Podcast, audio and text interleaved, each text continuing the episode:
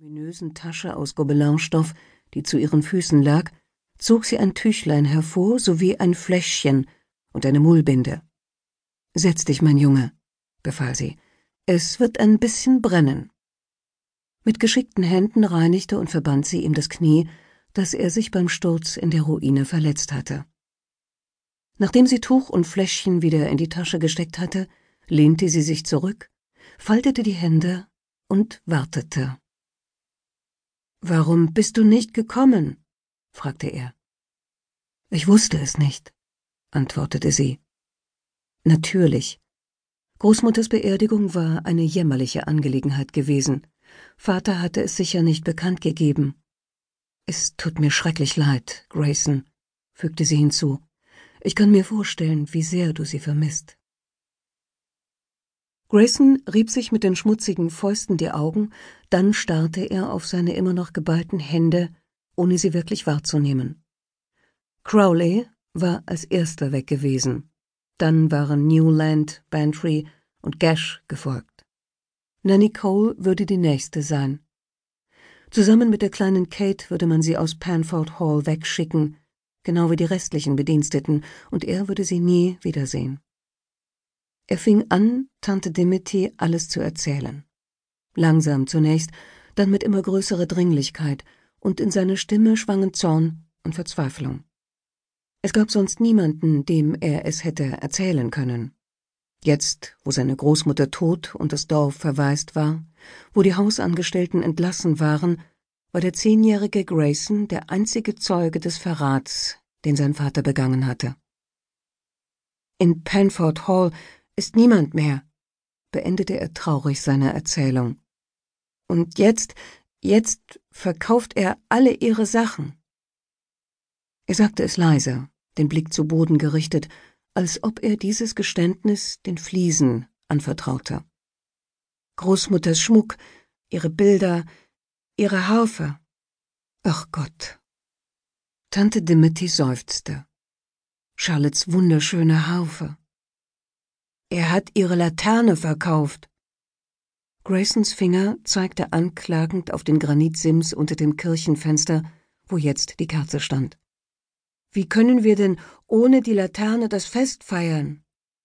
Er ließ den Kopf hängen, als ob er sich des Vaters schämte, der selbst keine Skrupel kannte. Mit leicht gerunzelter Stirn fragte Tante Demetti, Weißt du ganz bestimmt, dass er das getan hat? Der Kopf des Jungen schoss hoch. Bist du wirklich ganz sicher, dass die Laterne verkauft wurde? fragte Tante Dimity noch einmal. Ich denke nämlich, dass Charlotte niemals damit einverstanden gewesen wäre, dass sich die Familie von diesem Stück trennt. Was meinst du?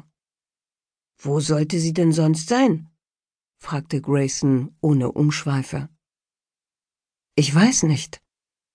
Tante Dimitys Blick wanderte über das Buntglasfenster und die schwach beleuchteten Wände der Kapelle, dann richtete sie sich auf und sah den kleinen Jungen an. Aber es ist noch lange hin bis zum Fest, und im Moment müssen wir uns um wichtigere Dinge kümmern. Um dein Gesicht zum Beispiel. Mit einem leisen, missbilligenden Laut holte sie ein sauberes Tuch aus ihrer Tasche und machte sich daran, die Tränenspuren in Graysons staubigem Gesicht wegzuwischen. Ich kann mir vorstellen, wie schrecklich all diese Veränderungen für dich sein müssen, sagte sie leise, und ich werde dir auch nicht sagen, dass du sie wie ein Mann ertragen musst. Erwachsene Männer vergessen viel zu oft, was für Träume sie einmal hatten, doch manche Träume sind es wert, dass man an ihnen festhält. Tante Dimity hob das Kinn des Jungen an und sah ihm ins Gesicht. Dann strich sie ihm das blonde Haar aus der Stirn. Du hast doch auch Träume, wenn du an Panford Hall denkst, nicht wahr?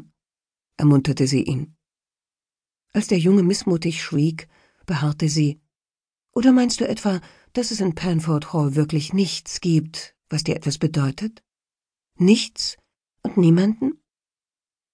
Alles, was ich liebe, ist hier, dachte Grayson. Ich würde alles tun, um es zu retten, alles, um Kate hier zu behalten und die anderen Bediensteten zurückzubringen. Und laut sagte er, Was nützt das denn? Bald sind alle weg. und nichts wird mehr so sein wie früher. Ach, Unsinn. Das ist doch dummes Zeug. Tante Dimity schnaubte verächtlich.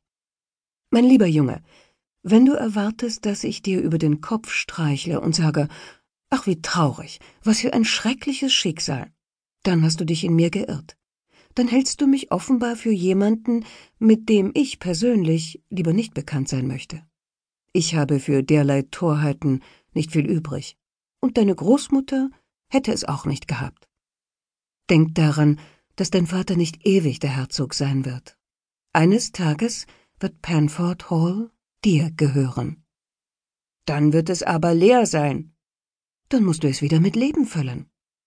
Es wird noch Jahre dauern, bis wenn eine Sache es wert ist, dass man sie besitzt, dann ist sie es auch wert, dass man darauf wartet. Aber und Panford Hall ist es wert, dass man sich darum bemüht, sagte Tante Dimity mit Bestimmtheit. Wenn du im Moment nicht so verstört wärst, würdest du es genauso sehen wie ich. Aber vielleicht drücke ich mich nicht klar genug aus, fügte sie hinzu. Nachdenklich betrachtete sie das Kirchenfenster, dann legte sie den Arm um den Jungen und strich ihm das wirre Haar glatt. Sie hätte nicht aufgegeben, sagte Tante Dimity und blickte mit ihren grauen Augen in die braunen des Jungen. Und ihr standen weitaus schlimmere Dinge bevor als dir. Kennst du die Sage von der Laterne? Grayson nickte und wiederholte pflichtbewusst die Worte, die er so oft gehört hatte. Vor langer, langer Zeit lebte eine schöne Dame, die einen mutigen Kapitän liebte. Großer Gott, entfuhr es Tante Dimity. Hat Nanny Cole dir das etwa erzählt? Eine Dame und ein Kapitän? Du liebe Zeit. Warum stopft man die Köpfe der Kinder nur mit solchem Unsinn voll? Sie war keine schöne Dame, mein Junge, sondern ein Mädchen aus dem Dorf, das schwer arbeiten musste. Sie war Stubenmädchen in Panford Hall. Und sie liebte keinen Kapitän, sondern den Sohn des Herzogs, der als gewöhnlicher Matrose zur See geschickt wurde. Und ungefähr das Einzige, was an Nanny Coles Version der Geschichte stimmt, ist, dass sie sich liebten. Tante Dimitys weißer Kopf nickte bedächtig. Nun hör mir gut zu, Grayson. Ich erzähle dir jetzt die Geschichte von der Laterne, wie sie sich wirklich ereignet hat. Vielleicht verstehst du dann, warum du Panford Hall nicht aufgeben darfst, egal was passiert. Grayson bezweifelte, dass die Geschichte Panford Hall retten oder die Dienerschaft zurückbringen könnte, aber Tante Dimitys Arm lag warm um seine Schultern, und er wusste nicht, was er sonst tun sollte. Also nickte er, lehnte sich gegen Tante Dimity und baumelte gelangweilt mit dem verbundenen Bein. Es ist meist nicht sehr klug, begann Tante Dimity, wenn sich ein armes Mädchen in den Sohn eines Herzogs verliebt. Die Liebe mag blind sein, aber Väter sind es ganz bestimmt nicht. Und der Herzog fand die Aussicht, ein Zimmermädchen als Schwiegertochter zu bekommen, ganz und gar nicht lustig. Er liebte seinen Sohn zu sehr, um ihm die Sache rundweg zu verbieten, das muss man ihm lassen, aber er beschloss, die Liebe des Jungen auf die Probe zu stellen, um seiner selbst und um der Familie willen. Sie sah hinab auf den Jungen, der das Bein jetzt still hielt, und fuhr fort. Das Mädchen wurde ins Dorf zurückgeschickt und durfte sich in Sichtweite von Panford Hall nicht mehr blicken lassen. Der Sohn hingegen wurde dazu verpflichtet, für ein Jahr und einen Tag als gewöhnlicher Matrose auf See Dienst zu tun. Der Herzog hoffte, dass die harte Arbeit ihm seine Verliebtheit austreiben würde. Aber es war keine bloße Verliebtheit. Der Sohn des Herzogs hatte seine große Liebe gefunden, und er schwor, dass seine erste Reise zugleich seine letzte sein würde. Wenn du noch da bist, wenn ich wiederkehre, versprach er dem Mädchen, dann werde ich dich nie mehr verlassen. Und damit ruderte er aus dem Hafen von Panford, um auf dem großen Viermaster an Bord zu gehen der draußen im tieferen